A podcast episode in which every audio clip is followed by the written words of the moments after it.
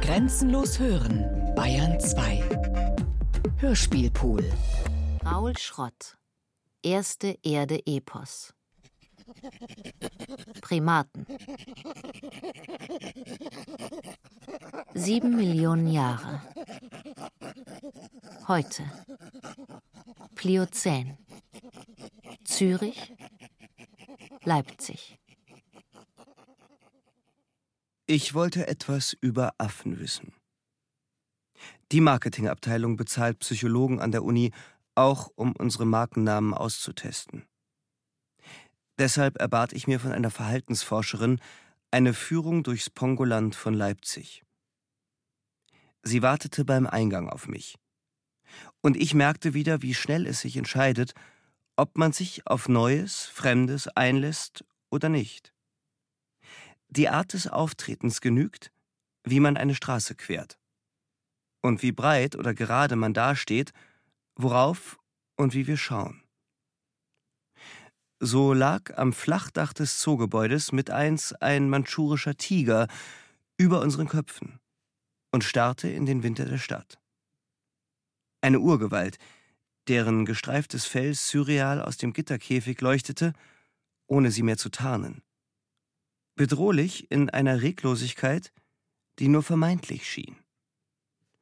Als vermöchte er jeden Moment, auch am Kiesweg vor uns zum Sprung anzusetzen, um dann bloß in Worten Gestalt anzunehmen. Konversation. Wir nebeneinander her. Bis uns in der Schleuse die faulig dumpfe Luft aus den Gehegen entgegenschlug. Schwüle wie an einer Schwelle in die Unterwelt und vielstimmiges Schnattern aus vollen Kehlen. Alles, was ich sah in dem Graben unter uns, waren Schimpansen, geschart um ein Weibchen, dem eine Nachgeburt groß und rot aus der Scheide zu hängen schien. Eine zweite Gruppe, die sich formierte und mit einem Aufstand antwortete, Äste hinter sich nachziehend, während das Weibchen einen Baum hochkletterte, gejagt von einem Männchen. Erregte Gesten, hechelndes Heulen und Stöhnen. Und darauf wieder beschwichtigendes Fellkraulen. Was für mich voneinander kaum unterscheidbare Tiere blieben, waren für sie Kuno und Gesine und Erwin. Ein Beta-Männchen samt Anhang um Gesine, das zunächst freudig begrüßt wurde. Bis das Alpha-Tier Kuno mit einem Ast Erwin zu vertreiben suchte, um danach Gesine nachzusteigen. Für die Paarung. Aggressionen aufbrechend, in immer aufs Neue sich bildenden Gruppen wo sie sich bald wieder gegenseitig lausten. Siehst du die kahlen Stellen, wo das Fellhaar ausgerupft wurde? Alles wird gesteuert von Gesine, die ihre Fruchtbarkeit durch eine Gesäßschwellung demonstriert, um das begehrenswerteste Männchen aus der Horde anzulocken. Hinter der Scheibe gegenüber lag ein Gorillaweibchen und kaute an einem Blatt, ihr Baby am Bauch. Bis der Silberrücken erwachte auf Knöcheln aus dem offenen ins Gebüsch schlurfte und sie ihm mit zwei Weibchen folgte. Die Äste schwankend, Laub raschelnd, ein tiefes Gurgeln hörbar. Ich ahmte ihren Gesichtsausdruck nach, Lippen geschürzt, Stirn in Falten, um mir vorzustellen, was sie dachte. Anja lachte, warf mir aber weiterhin bei jeder der Erklärungen nur Seitenblicke zu. Ein Silberrücken hält stets eine Gruppe zusammen. Und die Weibchen schließen sich freiwillig an. Warum sich das Fell eines Männchens silbrig färbt, weiß ich nicht. Aber riechst du ihn? Es war ein süßlich schwerer Geruch, den ich durch die Nase einsog, der seltsam anziehend wirkte. Beruhigend wirklich. Leben am Sein. Er hat mich schon drüben bei den Gorillas gesehen erklärte Anja, als wir vor den Orang-Utans standen. Er ist immer noch beleidigt mit mir. Seit einer Studie vor über drei Jahren, wo es darum ging, ihm eine Frucht erst zu geben, wenn er seine Aufgabe gelöst hatte. Deshalb schneidet er mich. Wen sie meinte, begriff ich, nachdem sie auf ihn zeigte. Wir setzten uns auf die Bank vor der Trennwand. Und dabei erhaschte ich einen Blick ihrer dunkelbraunen Augen, den Mund, wie er sich beim Reden fein fältelte, einem Strich gleich von rotem Lippenstift, auf einem leicht geknickten Streifen Papier. Als würde daran anschaulich, was uns beide von den Affen abhob, und ich dachte in dem Moment, wo sie meinen Blick hielt, dass ich sie lieben könnte. Mit ihr leben. Ohne zu wissen, warum das über mich kam, bis das Männchen sich von Ast zu Ast zu uns schwang, seine Zotteln beinahe golden, so unglaublich groß und gelassen, majestätisch über alles erhaben. Er setzte sich an das Glas, presste eine Hand dagegen und streifte Anja kurz mit den Augen, dass sie die ihre dagegen drückte, unwillkürlich Hallo rief, während ich auf die breiten, schwarzen Wangenwülste in seinem Gesicht starrte. Im Urwald kommen sie nur selten auf den Boden. Sie markieren mit langgezogenen Rufen das Terrain, wo sie sich wochenlang allein aufhalten werden, um dadurch einerseits Rivalen abzuschrecken, andererseits Weibchen anzulocken. Erst wenn sie keine Wanderer mehr sind und ihnen der Wald gehört, wachsen ihnen diese Backen. Die Bonobos sind anders. Sex ist bei ihnen auch Mittel zum Zweck, um Stress und Aggression abzubauen. Auch zwischen den Weibchen, die die Gruppe dominieren, weil sie untereinander Allianzen bilden. Die Männchen kriegen so zwar leichter Sex, können dabei jedoch von den Weibchen ausgegrenzt und vom Futter verdrängt werden. Und auch war da einer, welcher sie wiedererkannte. Und seine Hand, mit Fingern, die doppelt so groß waren wie meine, ans Glas legte, während er mit der anderen masturbierte, um sich danach überall den Körper zu zerkratzen. Er ist irgendwie nicht richtig im Kopf. Er kann sich nie recht einfügen. Die Weibchen schieben ihn weg, deshalb wurde er immer wieder allein gehalten, und das macht ihn seltsam, meinte Anja und legte ihm eine Orange in die Klappe. Ich war nicht das erste Mal in einem Zoo, um den Affen zuzusehen, ohne jedoch die Mimik zu erfassen, welche Anja nun den Gesichtern und Gesten ablas. Und hörte ihre Erklärungen, desto überraschter. Sie waren ein Fingerzeig in eine Welt, die ich nur geahnt, nicht jedoch als das gesehen hatte, was sie ist. Selbst bei diesem ersten Hindeuten rückte sie mir eigentümlich auf den Leib. Sie machte mich betroffen, dass ich vor dem Bonobo-Männchen und seinen schwarzen Händen verstummte. So nah war er mir jetzt. Wir standen vor der Scheibe wie der Halbkreis von Ärzten und Sozialarbeitern in der Psychiatrie, als sie sich über meine Einweisung berieten. Auf dem Tisch vor mir eine geöffnete Schachtel aus goldverbrämtem Karton mit einem Stück angeschnittenen Sahnekuchen, den anzubieten niemandem einfiel, während etwas nicht aufhörte zu reden in mir. Was soll ich tun? Ich kann so nicht leben. So nicht sein. Nicht ich sein. Kann nicht so fühlen. Unmöglich all diese Dinge fühlen und doch weiterleben. Will nur noch sterben. Was schaut ihr so? Tut was für mich. Jetzt. Ich fühlte mich ortlos, ausgesetzt, hilflos, ausgeliefert im Gefühl grenzenloser Verzweiflung, die mich und alles ringsum auslöschte, während der Psychoanalytiker meine Depressionen zurückführte auf Schmutz und Dreck. Gedanken, die man auf der Wange spürt, auf schmutzigen Wangen? Warum mein Gesicht? Ich weiß es nicht. Schmutzige Blicke? Oder die Blicke ihrer Mutter? Wie sie sie ansah als Baby?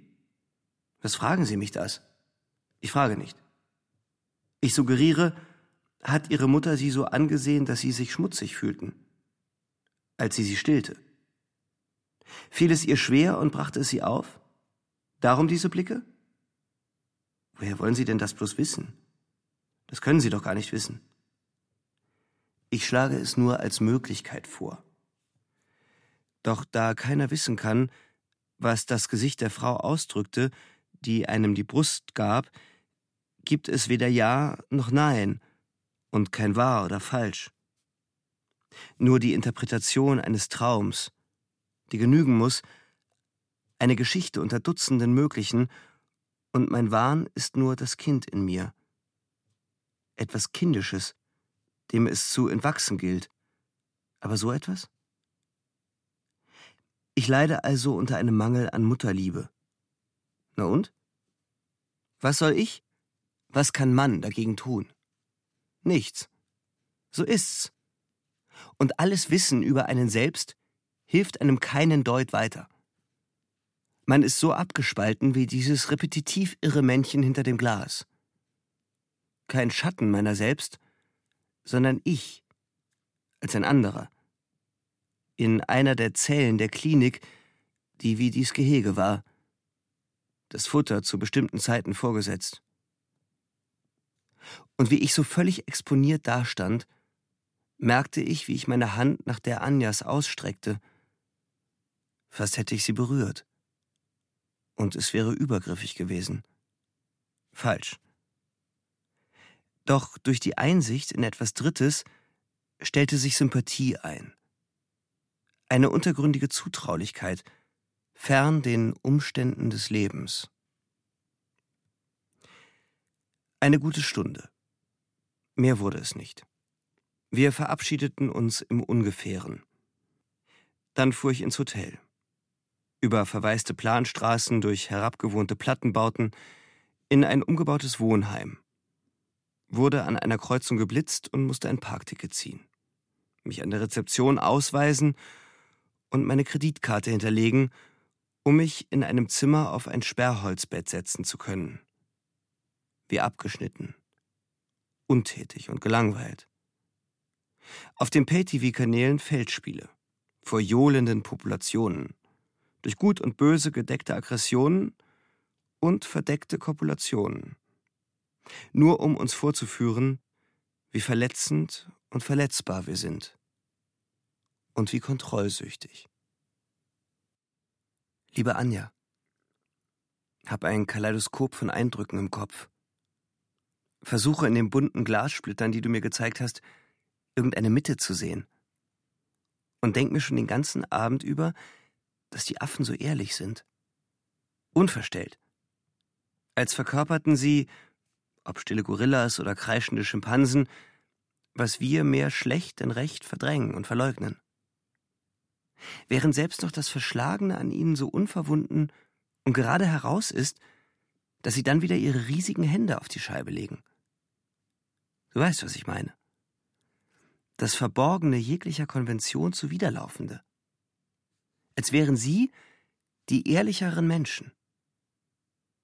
Euch Verhaltensforschern werden ja wohl solche Reaktionen allzu bekannt sein. Ist das naiv, schwarze Romantik meinerseits? Treibst du mir die Flausen aus? Danke jedenfalls für heute. Der Orang-Utan hat mich seltsam glücklich gemacht. Seine souveräne und solitäre Existenz. Sein großer Blick dann. Dein Christopher. Lieber Christopher, ich weiß, was du meinst. In der Debatte darüber, was das Menschsein ausmacht und wodurch wir uns unterscheiden, sticht mir die einseitige Darstellung unserer grundsätzlich guten Art ins Auge. Unser vermeintlich einfühlsames und fürsorgliches Wesen, prosozial und kooperativ im Gegensatz zu den impulsiv aggressiven und schamlosen Affen. Wir vergessen viel zu schnell, dass wir all das mit Mühe und Not zurückhalten – bis das Wilde dann hervorbricht aus uns. In Momenten wie gestern bin ich den Affen unsagbar nahe.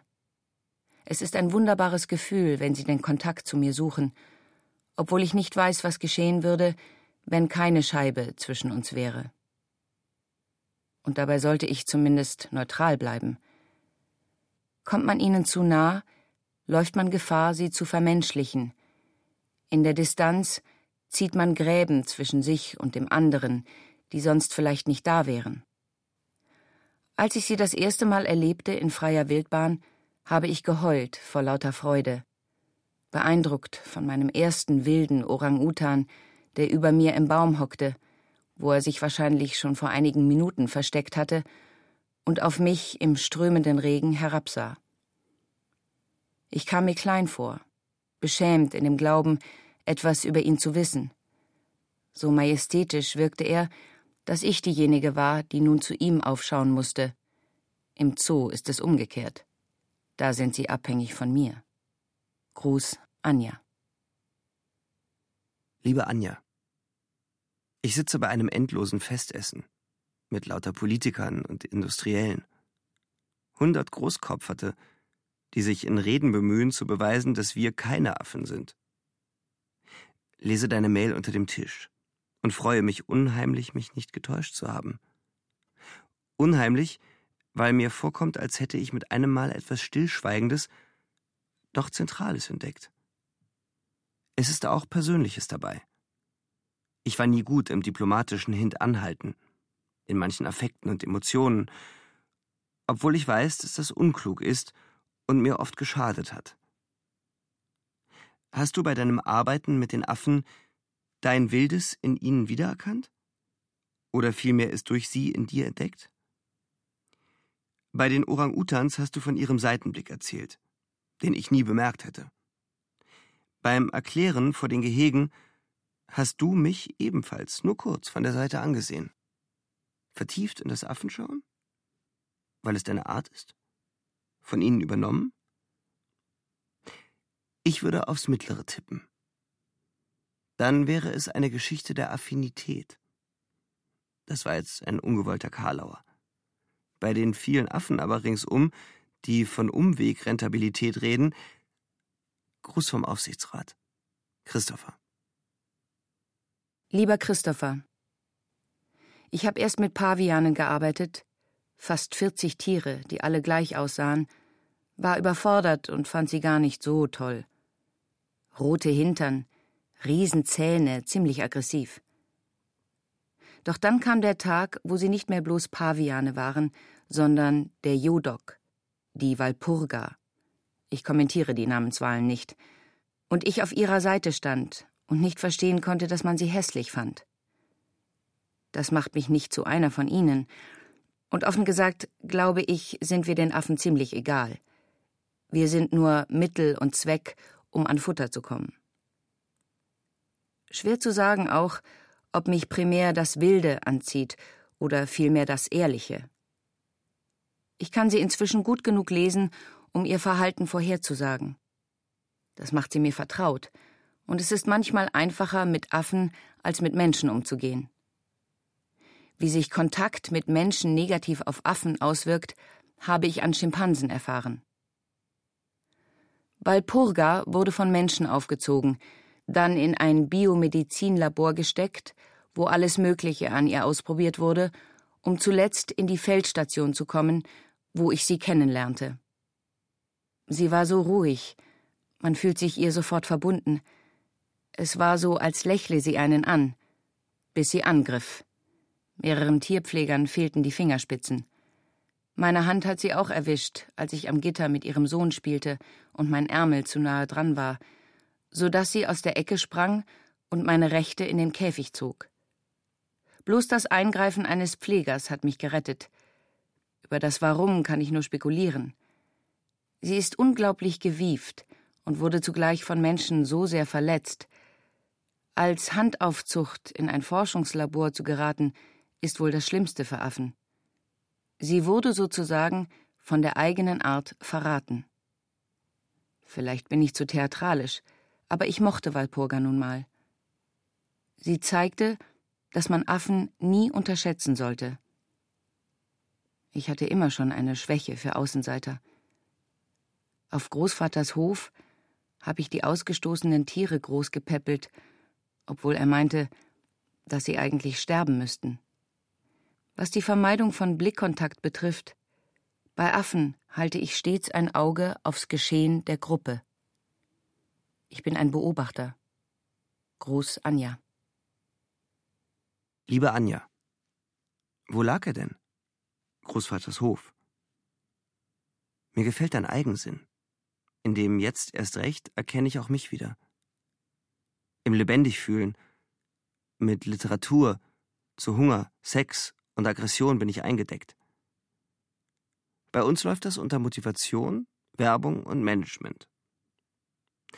Aber ich denke über deinen Satz nach, dass wir Affen ziemlich egal sind. Gibt es Affen, bei denen du Zuneigung merkst, die nicht ziel- oder triebgerichtet ist? Eine Form des Mögens, die nicht nur dem Abbau von Aggressionen dient. Etwas jenseits von Gleichgültigkeit. Verwandtschaft oder Kinderliebe. So wie ich auf der Bank vor den Orang-Utans plötzlich spürte, dass ich dich mag. Und ohne, dass es steuerbar gewesen wäre. Zumindest das. Ich kenne mich nur mit Namen aus. Wie willkürlich sie uns beeinflussen. Deine Schwäche zu Außenseitern und Ausgestoßenen, das Bejahende an dir, würde das Marketing erklären, liegt bereits in deinem Namen. An ja. Mag alle. Während ich? Ach, ich weiß es nicht. Nur dass Namen, Markennamen die primitivste Form der Kommunikation darstellen. Wir halten sie hoch. Wie der Affe Kanzi ein Wort auf seiner Schautafel. Um damit unsere Bedürfnisse zu signalisieren. Geben dafür Geld aus. Investieren Zeit und Arbeit. Führen so unseren Status vor. Während alles Reden darüber hinaus bloß Geplapper ist. Gruß Christopher. Lieber Christopher, bei Chemnitz, ja, so schlimm. Da habe ich Lämmer, ein Huhn, Katzen, aber vor allem Gänse aufgepäppelt. Wenn sie es nicht geschafft haben, aus dem Ei zu schlüpfen, habe ich sie heimlich aus der Schale gepult. Da die Zeit unmittelbar darauf entscheidend für die Prägung ist, watschelte ab und zu eine kleine Schar von Küken hinter mir her durch den Sommer. Zu deiner Frage nach dem Mögen oder nicht, ich kann nur spekulieren. Ich glaube, sie hegen ebenfalls Symmen oder Antipathien. Es ist schwer, an den wirklichen Beweggrund ihres Verhaltens heranzukommen, und man erklärt es dann schnell mit Lerneffekten statt mit Intuition. Aber ich bin überzeugt, dass sie diese besitzen und bestimmten Personen vertrauen. Oder eben nicht. Eva etwa. Keiner konnte sie leiden, weil sie ein bisschen langsam war in ihrer Auffassungsgabe aber sie war der erste Schimpanse jemals, der mir am Gitter den Rücken zudrehte, damit ich sie kraulen konnte. Es war ein echter Vertrauensbeweis, an den ich mich gerne erinnere. Und da gab es auch noch Kevin und Co. Halbwüchsige Schimpansen, die sich einen Spaß daraus machten, mich mit Wasser zu bespritzen und mit Kot zu bewerfen, wann immer ich an ihrem Käfig vorbeiging. Statt davonzurennen oder zu schreien, blieb ich stehen und fing an, mit ihnen zu spielen. Spielgesicht aufsetzen und dann vor dem Gitter hin und her flitzen. Einer der Momente, in denen ich hoffe, dass mich keiner beobachtet. Und es hat nur ein paar Tage gedauert, da haben sie völlig entspannt auf mich gewartet, um sich von mir lausen zu lassen. Es gibt inzwischen auch ein paar Studien über Hormone, die belegen, dass die Affen wohl so etwas wie Freundschaft kennen und dass sie uns verstehen. Jedes Mal, wenn Kanzi ein Symbol hochhielt, hat er es auch artikuliert, ohne dass wir es in seiner Schrillheit verstünden. Mit seinem Kehlkopf kann er ja keine Worte aussprechen. Gruß, Anja. Liebe Anja, ich habe mittlerweile zum indonesischen Waldmenschen eine eigenartige Zuneigung entwickelt und mir zwei Fotos von Orang-Utans ins Büro gehängt. Ihr schwarzes Gesicht und dieser innere Blick, der Bart, samt dem Schimmer ihres Fells, verleiht ihnen etwas Weises. Ihr Leben als einzelne, allein durchwanderte Landschaften. Mir gefällt, dass sie nicht aus ihren Bäumen kommen wollen. Wie ich am liebsten oben in meinem Büro vor der Glasfront stehe. Aussicht auf den Rhein. Gar nicht gern nass werden. Ich mag Regen auch nicht und sich über ihrem Nest ein Blätterdach bauen. Dass sie so spät erst Mann werden und wie sie abhocken, ihre Hände auf dem Bauch. Gruß Christopher. Lieber Christopher, das Einzelgängerische der Orang-Utans rührt daher, dass sie sich von Früchten ernähren. Doch da die Bäume ihrer Wälder Mastjahre haben, in denen in kurzer Zeit Früchte in Überfülle wachsen, während sie die übrigen Monate nur spärlich tragen, durchstreifen sie weite Gebiete, die sie nicht teilen wollen, auf der Suche nach Futter, das selten ist. Sie sind keine Gruppentiere. Das heißt nicht, dass sie asozial wären. Die Mutter-Kind-Beziehung ist noch enger als bei uns. Wenn ein Männchen laut gibt, dann ruft es schallend in die Richtung, in die es ziehen will. Ist es ein Alpha-Tier, so folgen ihm die Weibchen. Mit etwas Abstand, doch stets in Hörweite. Gemeinsam einsam also. Ich bin wochenlang einem Weibchen durch den Wald gefolgt. Sex war etwas, das sie nur bei einem älteren Tier suchte. Das Besteigen des gelangweilten Männchens harte Arbeit. Aber als ich Jahre später zur Auffangstation zurückkam, begrüßte sie mich. Ein tiefer Blick und ein Lippenschnalzen. Mehr ist nicht zu erwarten. Gruß Anja. Liebe Anja, das mit den seltenen Früchten stimmt. Wir stellen hier ebenfalls mehr oder minder bunte Kapseln her. Blaue, rote, gelbe, um etwas zu stillen, das sich sonst nicht stillen lässt und uns wieder zu Gruppentieren macht. Ich wollte dir schon lange sagen, wie sehr ich dich dafür respektiere, dass du mich bislang kein einziges Mal mit den Vorwürfen konfrontiert hast, mit denen die Pharmaindustrie sonst überhäuft wird. Mit deinem Taktgefühl hast du mehr bewirkt als die üblichen Vorhaltungen. Ich hätte gerne, dass du unser Labor besichtigst und uns unumwunden deine Einschätzungen mitteilst. Ich habe zwar nur mit dem Verkauf zu tun, war jetzt jedoch öfters bei unseren Käfigen. Es ist nicht so, wie man es gemeinhin darstellt. In die engen Metallkäfige gezwängt, werden sie bloß, wenn Versuche unmittelbar anstehen, um an sie für Blutabnahmen heranzukommen. Sonst werden sie paarweise gehalten. Haben sie Zugang zum Auslauf, tut man alles, um ihnen möglichst Stress zu ersparen. Ein Freigehege soll ihnen jetzt gebaut werden. Da wäre dein Rat gut. Aber natürlich wirken sie apathisch und verhalten sich manches Mal psychotisch. Etwas, das, wiewohl wir auch Antidepressiva an ihnen austesten, ganz und gar nicht in unserem Sinne ist. Und ich bin mir bewusst, wie absurd das wirkt.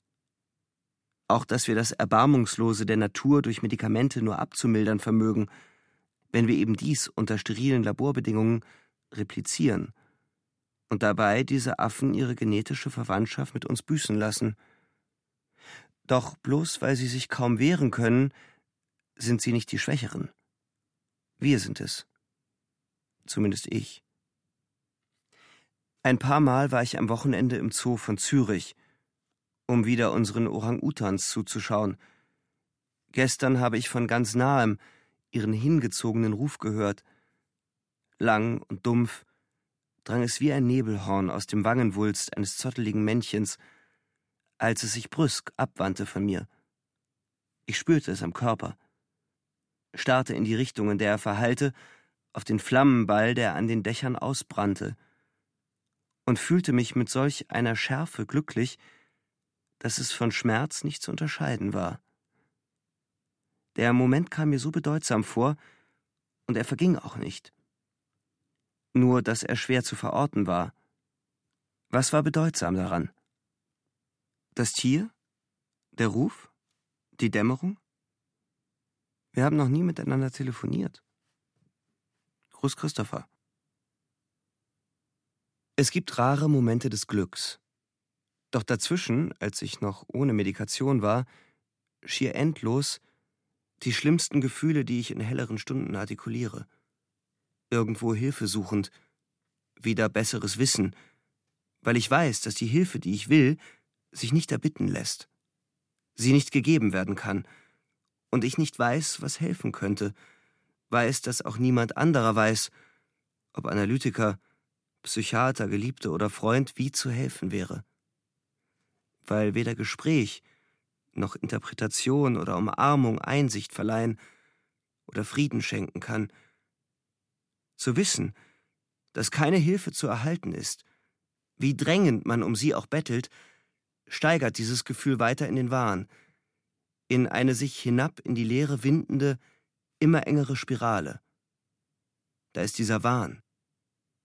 Und da ist die Verzweiflung des Verstandes darüber, dass sich keiner jemals genug um einen kümmern kann oder sorgen will, selbst wenn es ihr Job ist und man sie bezahlt, sie einen lieben, aus irgendeinem Grund, und sei es nur, um Ruhe vor einem zu haben. Die Verzweiflung rührt aus diesem Wissen, dass keiner einem zu helfen vermag. Damit fertig zu werden, ist die einzige Hilfe. Aber damit fertig zu werden, ist das allerletzte, zu dem man fähig wäre. Man muss es und kann es doch nicht. Daran ist nichts moralisch. So ist die Welt eben. Unverzeihlich und unnachgiebig. Kein Glaube vermag mir da herauszuhelfen. Kein Christus auf einem Kreuz. Denke ich an solche Symbole, steht mir die Beschreibung einer von Hutus massakrierten Frau unverrückbar vor Augen. Ein Bauer barg sie aus dem See. Man hatte ihr fünf Kinder auf den Leib gebunden. Eines an jedem Arm, eines an jedem Bein und eines am Rücken. Ganz ohne Wundmale. Ich sehe sie ausgespreizt am Ufer liegen. Und es ist auch das Bild meiner Hilflosigkeit. Zum Grund gezogen, verstrickt mit eigenem Fleisch und Blut, versinkend und der Boden dunkel. Eine Gewalt, die nichts transzendiert. Sie zwingt uns herab auf einen Urgrund, den ich zumindest verstehen will, gleich wie ungeheuerlich er ist. Dieser Urgrund, von dem du sprichst, ist ein Wald, der nie still wird.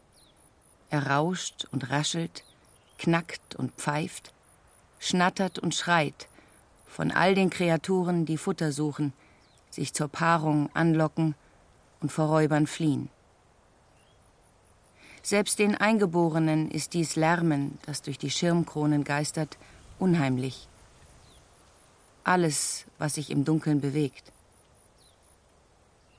Wollen wir zu Affennestern gehen, machen wir uns vor dem Dämmern auf, wenn die Luft noch kühl und trocken ist, aber so modrig riecht, wie unsere Stiefel, die vom Marsch im Sumpf tags zuvor feucht geblieben sind. Arme juckend von Fliegenbissen und Mückenstichen schlingen wir Ölsardinen oder Reis hinunter und marschieren auf ausgetretenen Pfaden zum Rand des Reviers in das Schwarzgrüne des Lichts. Drei Jahre lang waren Gottfried und Barbara einem Bonobo gefolgt. Jesus, wie sie ihn nannten, war anfangs ein scheues Jungtier gewesen, das erst lernen musste, sich in einer von starken Weibchen und eifersüchtigen Männchen beherrschten Gruppe durchzusetzen, denen er als Spielball diente. Obwohl er es einfacher hatte. Seine Mutter Kamba war dominant. Sie schlug sich bei Streitigkeiten auf seine Seite. In ihrem Schatten stellte er den sexuell aktiven Weibchen nach, obwohl er dadurch zur Zielscheibe älterer Männchen wurde.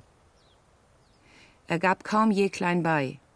Er war nur öfters hin und her gerissen, wenn er nicht wusste, ob er Kamba oder einem Weibchen nachlaufen sollte. Als ich mich dann meinen Kollegen anschloss, war Jesus erwachsen. Beeindruckend breite Schultern, ein dichtes, pechschwarzes Fell, die Hoden schwer. An jenem Morgen war die Nacht kalt gewesen und unsere Bonobos hatten sich mit Zweigen und Blättern zugedeckt. Der Himmel grau. In der Waldkrone krochen allmählich Silhouetten aus den Nestern und kamen herab auf den Boden. Sie waren hungrig und begannen im Gebüsch zu grasen, indem sie den Pfeilwurz aus der Erde zogen, um das Mark auszusaugen. Das Knacken der Stängel verriet uns, wo sich jeder einzelne in diesem grünen Dunkel befand. Mittags erreichten sie die Mangustanbäume am Fluss mit ihren zuckrigen apfelgroßen Früchten. Jesus zog einen langen Ast hinter sich her, um auf sich aufmerksam zu machen umkreiste den Baumstamm und kletterte darauf ins Laub, wo wir ihn aus den Augen verloren. Als nächstes sahen wir Amy rote Früchte pflücken, ihren Jungen an den Bauch geklammert, der seine kleinen Hände ungeschickt danach ausstreckte. Sie war noch jung, stand in der Hackordnung ganz unten, war aber sehr promisk. Dann ging alles sehr schnell. Jesus springt auf den Ast, auf dem sie sitzen. Amy verliert beinahe das Gleichgewicht, kann ihn aber zurückstoßen. Er hüpft zur Erde, sie schrill schreiend ihm nach, worauf die anderen Tiere ebenfalls aus dem Geäst springen und der Boden ringsum binnen Sekunden zum Schlachtfeld wird. Die dichte Vegetation verdeckt den Blick, das angsteinflößende Gebrüll aber macht klar, dass gekämpft wird. Äste werden abgebrochen und harte Schläge auf einen Körper sind dumpf zu hören. Darauf sehen wir nur kurz, dass drei Tiere Jesus an einem Bein über das Gras schleifen, wie er verzweifelt versucht, sich irgendwo festzuhalten, und sie mit ihm hinter einem am Boden liegenden Baumstamm verschwinden. Wir wollen hinüber zu ihm, doch an uns gerichtete Schreie halten uns zurück. Erneut tauchen Tiere auf, um vom Gebüsch verschluckt zu werden. Einen Moment ist St. Blasius zu sehen. Mit seinen aufstehenden Haaren wirkt er größer, als er ist. Er bemerkt uns, hält schwer atmend inne, bellt uns an und zieht einen kleinen Baum in das zertrampelte Dickicht. Die Gesichter der Bonobos spiegeln noch nie beobachtete Emotionen. Nach einer halben Stunde kehren alle, bis auf Jesus, wieder zurück in den Mangostanbaum, in dessen Krone wir nun Kamba erkennen. Warum hat sie ihm ausgerechnet diesmal nicht beigestanden? Was Amy dazu gebracht, Jesus nachzujagen? Was diesen Furor ausgelöst? Warum attackierten alle ein Mitglied ihrer Gruppe? Für nichts davon schienen Gründe nachvollziehbar. Es musste ein Unfall gewesen sein, dachten wir. Als wir dann nachschauen gingen, fanden wir das Gras von Blut und flüssigem Kot bespritzt. Jesus gespreizt auf dem Rücken, tiefe Wunden am Kopf, auf der Brust und am Bauch, wo sie das Fleisch herausgerissen und verzehrt hatten. Die Hoden abgebissen. Ein Fuß abgetrennt vom Knöchel. Weiter unter den Bäumen Stücke des Fells. Amys Verhalten spricht dafür, dass sie Jesus Auftreten für ungewohnt gefährlich hielt. Und DNA-Analysen ergaben später, dass Jesus Vater einer anderen Truppe von Bonobos entstammte, zu der Kamba sich klammheimlich geschlichen hatte. Von vielen Primaten ist bekannt, dass sie auch Artgenossen fressen, des proteinreichen Fleisches wegen und um Nahrungskonkurrenz klein zu halten. Und selbst Infantizid, das Töten von Kindern eines anderen Männchens, ist öfters belegt. War es das, was wir beobachtet hatten? Weshalb aber hatte Kamba ihr Kind nicht verteidigt? War der Umstand, dass bei den Bonobos die Bindungen unter den Weibchen wichtiger als alles andere sind, die Ursache dafür, dass sie dem Töten tatenlos aus der Ferne zusah? Wenn daraus eine Moral zu ziehen ist, dann eine doppelte. Es geht dem Leben allein darum, die eigenen Gene der Welt weiterzugeben. Das ist ein Eros, der so natürlich ist wie Erosion und Sedimentation. Die Männchen merzen aus, was nicht von ihnen ist. Die Weibchen sehen zu, dass das Fremde in ihnen keimen kann, in der Hoffnung, dass es überlebt. Ob bei Hutus oder Tutsis oder bei Nazis und Juden, mit dem Unterschied, dass wir nun davon wissen. Alles Wissen aber nicht hilft, sobald wir das andere oder uns für minderwertig halten obwohl es ebenso ans Licht drängt. Daher unsere Verzweiflungen. Bleibe ich übrig. Was hat das alles mit mir zu tun, wirst du denken? In unserem Fach redet man von der große braune Augenhypothese, um zu erklären, weshalb sich hauptsächlich Frauen wie Jane Goodall, Diane Fossey oder Birute Galdikas mit Primaten beschäftigen, weil sie scheinbar kuschelig lieb sind. Das mag an Mutterinstinkte rühren. Ich aber sehe eher das Ungeheuerliche, das du in dir kennst, in ihnen verkörpert und vorgeführt, als unsere gemeinsame Natur. Das ist das Gesetz, dem es sich zu stellen gilt. Das Lot, das uns die Tiefe zeigt. Und sie ist nicht nur erbarmungslos. Ihr lässt sich auch entkommen. Mit denselben Ästen, mit denen sie aufeinander einschlagen, holen sie auch Honig aus einem Bau. Ich habe Schimpansen dabei beobachtet, wie sie einen Ast erst wie einen Speer hielten, um dann auf den Eingang der wie fest zementierten Lehmwaben stachelloser Bienen zu schlagen und ihn schließlich als Hebel anzusetzen, bis eine Öffnung aufklaffte und sie einen abgepflückten Zweig nahmen, um ihn darin einzuführen und den Honig davon abzulecken.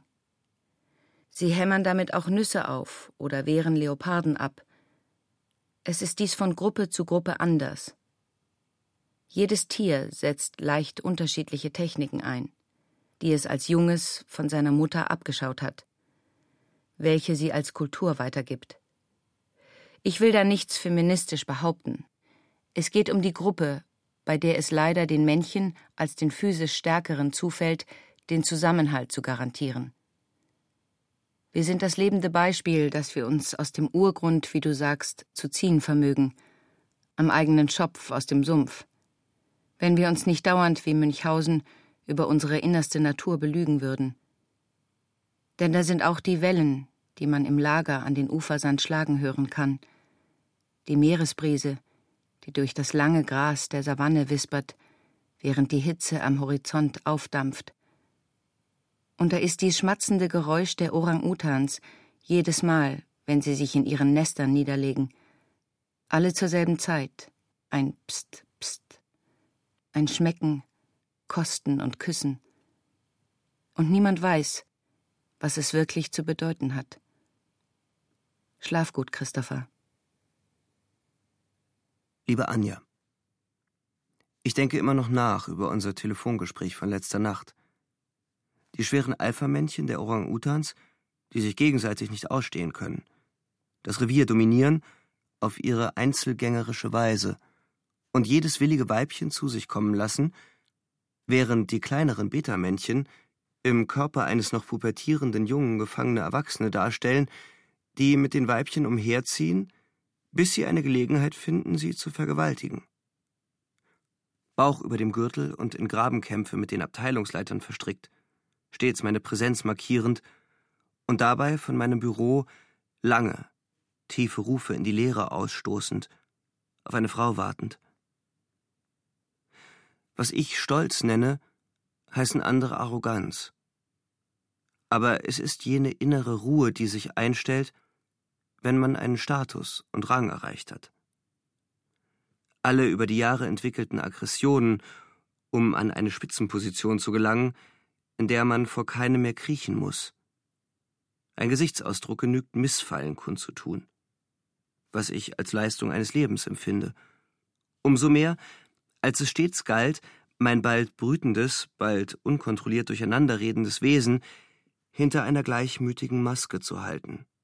Sehen andere als Stereotyp eines erfolgreichen Wirtschaftsmenschen, wenn nicht gar als Karikatur.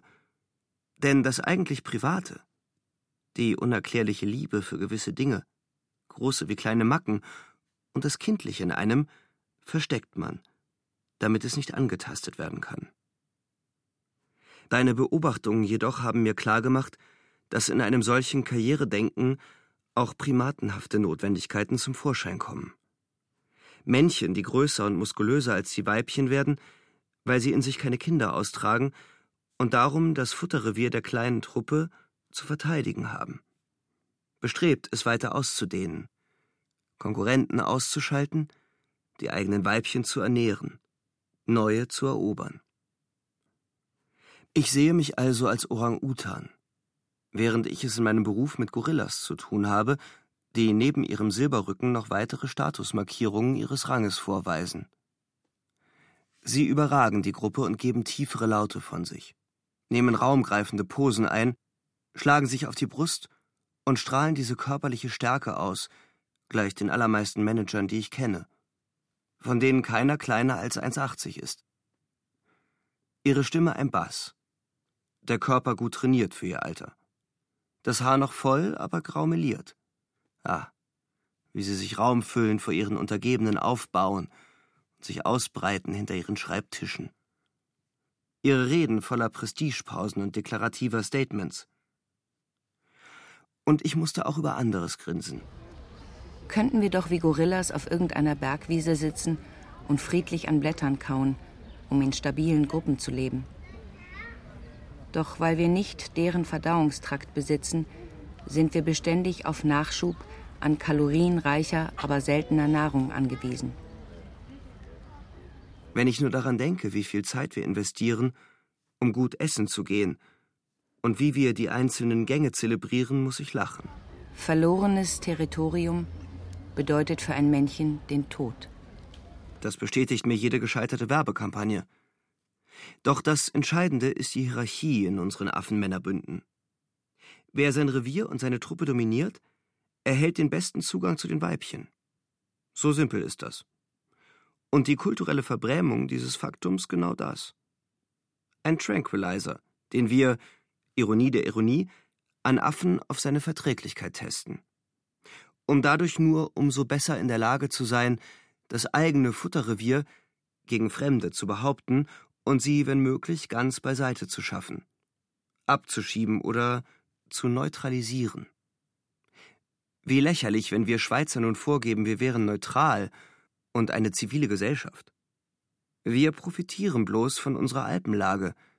Minen vergraben an strategischen Brücken und Passübergängen, Bunker in die Berge gesprengt, mit genügend Nahrung und Wasser versehen, um lange Belagerungen auszusitzen.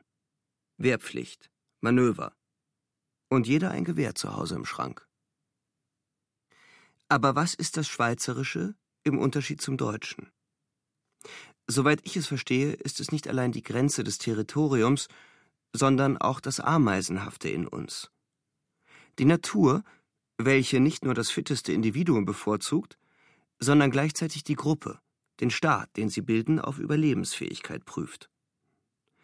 Einerseits befördert sie das Egoistische, andererseits jedoch das Kooperative.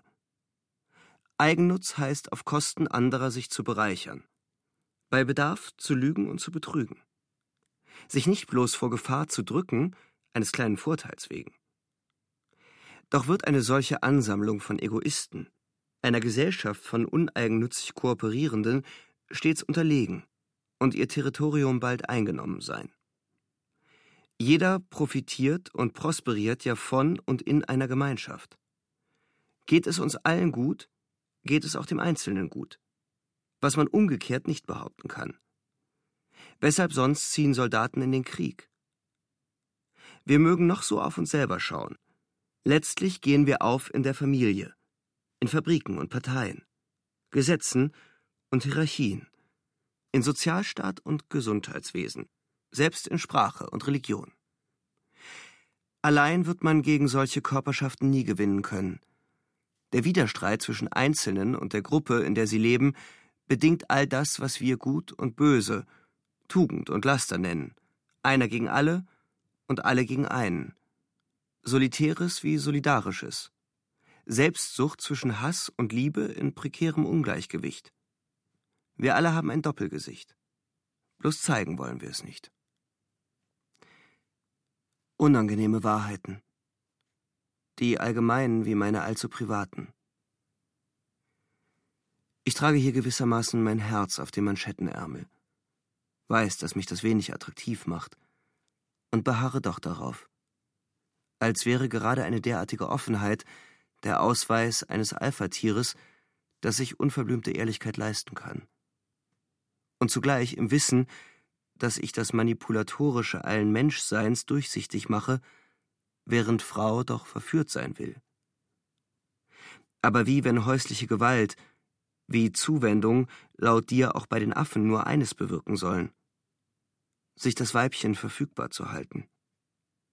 Wollen wir das durchschauen? Wäre die Liebe dann immer noch Illusion? Wenn wir auch diesen Tiger über uns sich strecken sehen, so gelassen und unberechenbar wie je ein Gott. Doch seine Gewalt, von der Winterhelle des Himmels enttarnt, schwarze Längsstreifen, auf einem rotgoldenen Fell. dein Christopher. Lieber Christopher, das ist die wohl eigenartigste Brautwerbung, die mir bislang untergekommen ist. Und jetzt weiß ich offen gestanden nicht, wie darauf reagieren. Ja, da war der eine Augenblick vor dem Gehege.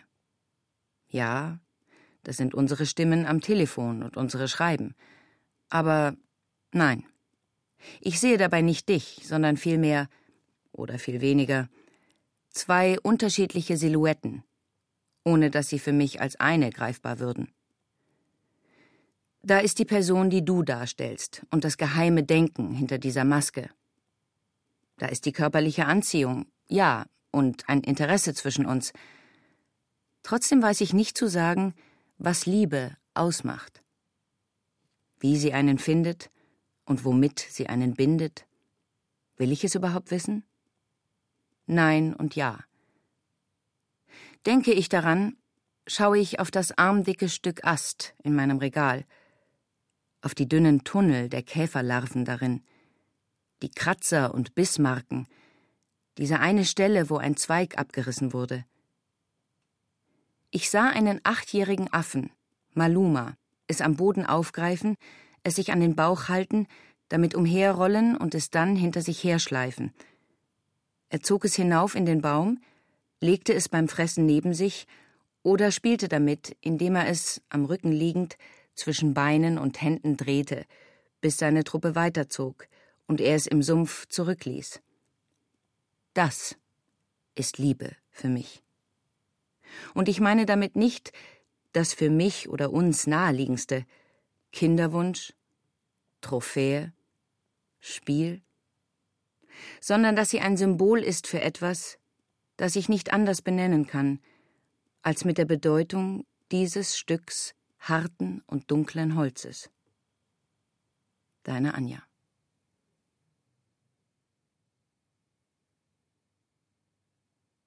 Raul Schrott Erste Erde Epos Primaten mit Vera Telz, Patrick Güldenberg und Sophie von Kessel. Ton und Technik Josuel Teegarten, Susanne Herzig. Regieassistenz Stefanie Ramp. Regie Michael Farin. Produktion Bayerischer Rundfunk 2016. Redaktion Herbert Kapfer